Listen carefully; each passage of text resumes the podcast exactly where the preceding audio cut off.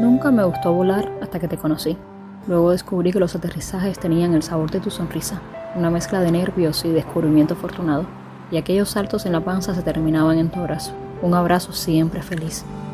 Pero te arranqué de mi vida como se arrancan las tiritas sobre una herida seca, como se arrancan los hilos que cuelgan de la ropa antes de entrar a una fiesta, o al menos eso pensaba yo. ¿Por qué lo hice? Todavía no sé. Creo que por miedo. Yo, que me hago tanto la valiente.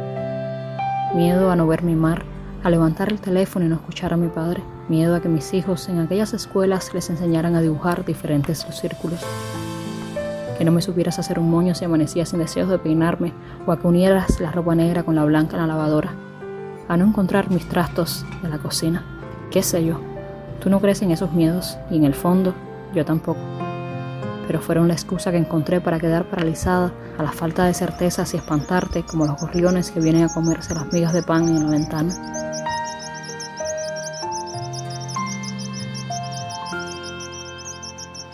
En esta, mi nueva vida, te cuento que ya la toalla verde no tiene dolor y que a esa crema de piel le queda menos luego que no la uso porque creo que se está secando.